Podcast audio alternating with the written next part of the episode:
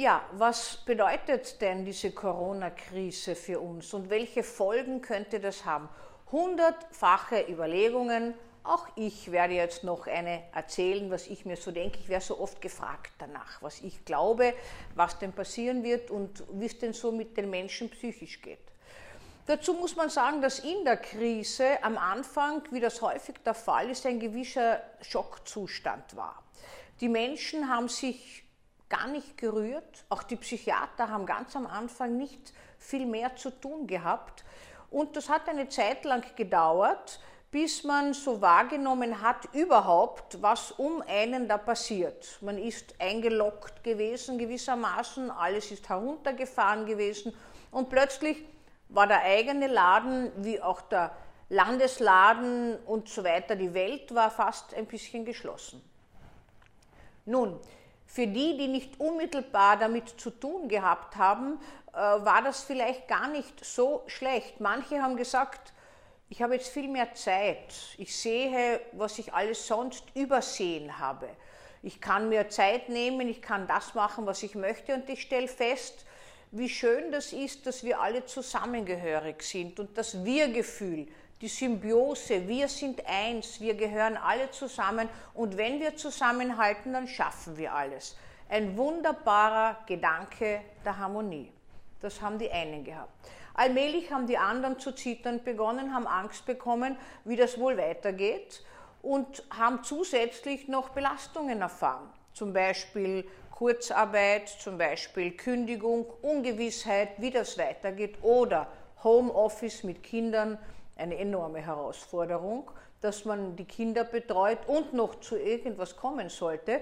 Und das Dritte ist, dass viele Selbstständige an der Wurzel ihres Betriebs getroffen wurden und alles, was sie aufgebaut haben, binnen Kürze jetzt verloren haben. Natürlich kann sich ein Teil wieder aufrappeln und in, mit Zuwendungen und so weiter rechnen, aber trotzdem, es ist sehr viel verloren gegangen. Das heißt, wir sind noch nicht ganz drüber über diese Krise, weil allmählich haben die einen wieder mehr Angst verspürt vor dieser ungewiss lang dauernden Bedrohung, die mit immer neuen Regeln und dann auch noch wahnsinnig streng bestraft wird. Also wir sind irgendwie so wie in einer Duckstellung, hoffen und warten, dass uns nicht eine zweite Welle trifft, ja, weil dann ist überhaupt aus mit uns und können uns nicht wirklich frei bewegen. Viele Menschen tragen im Auto, beim Radfahren äh, Masken, wenn sie alleine fahren. Ich frage mich, wogegen oder wofür. Und äh, man könnte sich fragen, wogegen die sich schützen wollen eigentlich. Ist das schon die Angst, die äh, diese Maske verbergen sollte oder was soll es eigentlich sein? Aber so ein bisschen Maske gibt auch Sicherheit, nicht? Man kann sich, man glaubt, man steckt sich nicht überall an und das wird vielleicht dann doch besser. Aber die Folgen von der ganzen Krise sind weiter gesehen die Gefahr, dass die Aggressivität steigt, die Unzufriedenheit steigt, die Disbalance steigt, des Einzelnen wie von mehreren, von einer Gruppierung. Das sind die Gefahren. Ich meine, immer wieder werden Vergleiche gemacht mit der spanischen Grippe 1918, mit den Unruhen danach und mit den Auseinandersetzungen, mit denen, die alles verloren haben, mit denen, die keinen Job mehr haben, die also nichts mehr haben zum Leben und so weiter. Das kann der Staat wahrscheinlich alles nicht tragen.